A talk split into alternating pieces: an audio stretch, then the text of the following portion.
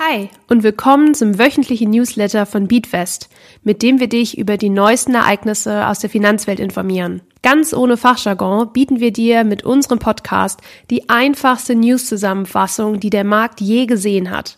Unsere Beatwest App ist nun im Apple App Store erhältlich.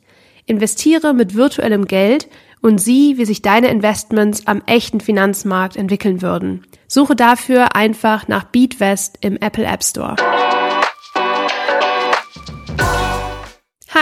Ich bin Lisa von Beatwest und wir schauen uns heute gemeinsam an, warum der DAX vor sich hin bröckelt und was das mit Finanzphänomenen zu tun hat.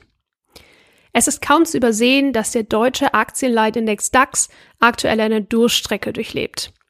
Wenn wir uns die letzten zwölf Wochen anschauen, verzeichnet er insgesamt ein Minus von knapp 11 Prozent. Dabei gab es eigentlich keinen Tag, an dem es mit einem richtigen Ruck nach unten ging.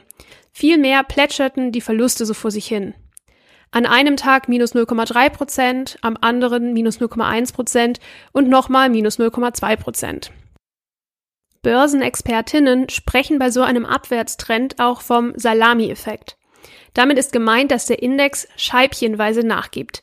Einen großen Knall gibt es also nicht, sondern es wird immer wieder eine hauchdünne Scheibe abgeschnitten.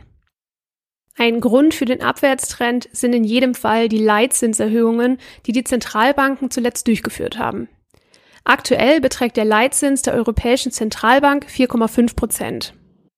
Wir erinnern uns, der Leitzins ist der Zinssatz, an dem sich Geschäftsbanken, zum Beispiel die Deutsche Bank oder Commerzbank, Geld bei der Zentralbank leihen oder anlegen können. Dieser Leitzins ist auch richtungsweisend dafür, wie viele Zinsen du beispielsweise auf dein Tagesgeldkonto bekommst. Investitionen an der Börse werden generell als eine schwankungsreiche Investition wahrgenommen, da ihr Preis oft nach oben oder unten geht.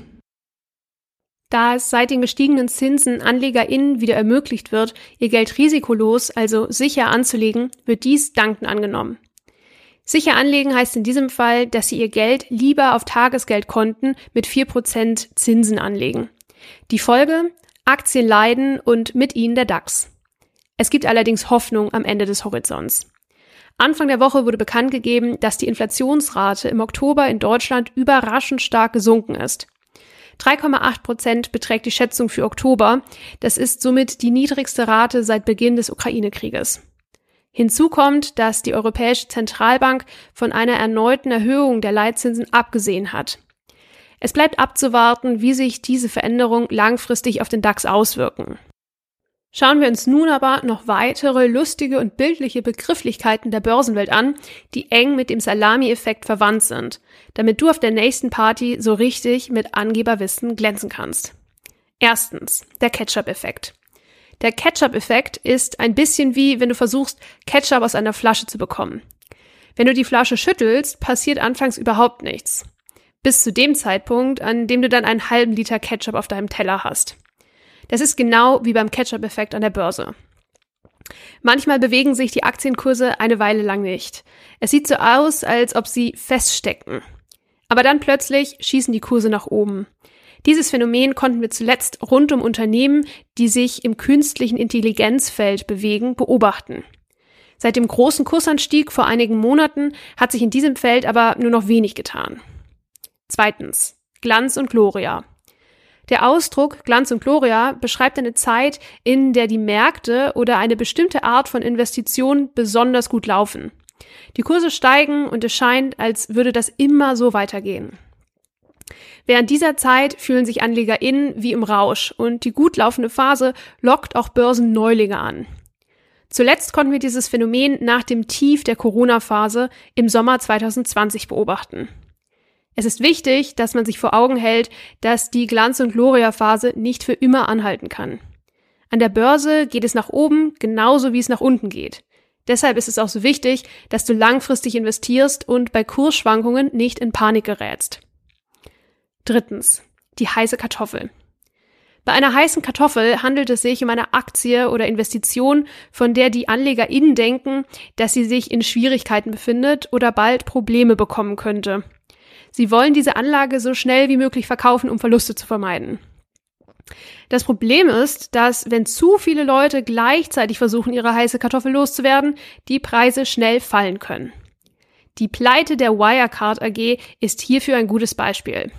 Als herauskam, dass das Unternehmen seine Bilanzen gefälscht hat, wollten viele AnlegerInnen ihre Aktie so schnell wie möglich verkaufen. Aus diesem Grund ist es so wichtig, dass du nicht alle Eier in einen Korb legst, sondern dein Portfolio gut diversifizierst.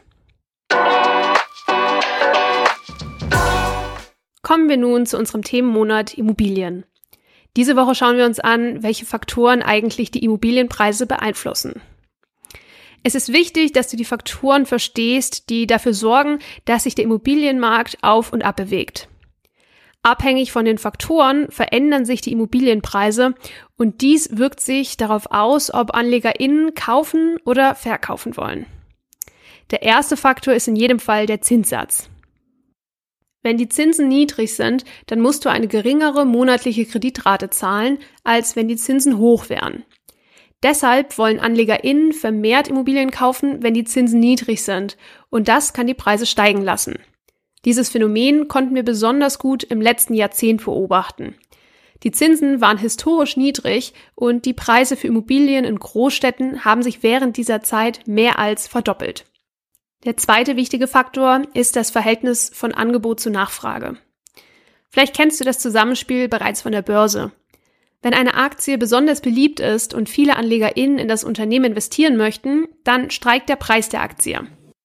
Das gleiche passiert bei Immobilieninvestitionen. Wenn es nur wenige Häuser gibt, aber viele Leute sie kaufen wollen, steigen die Preise.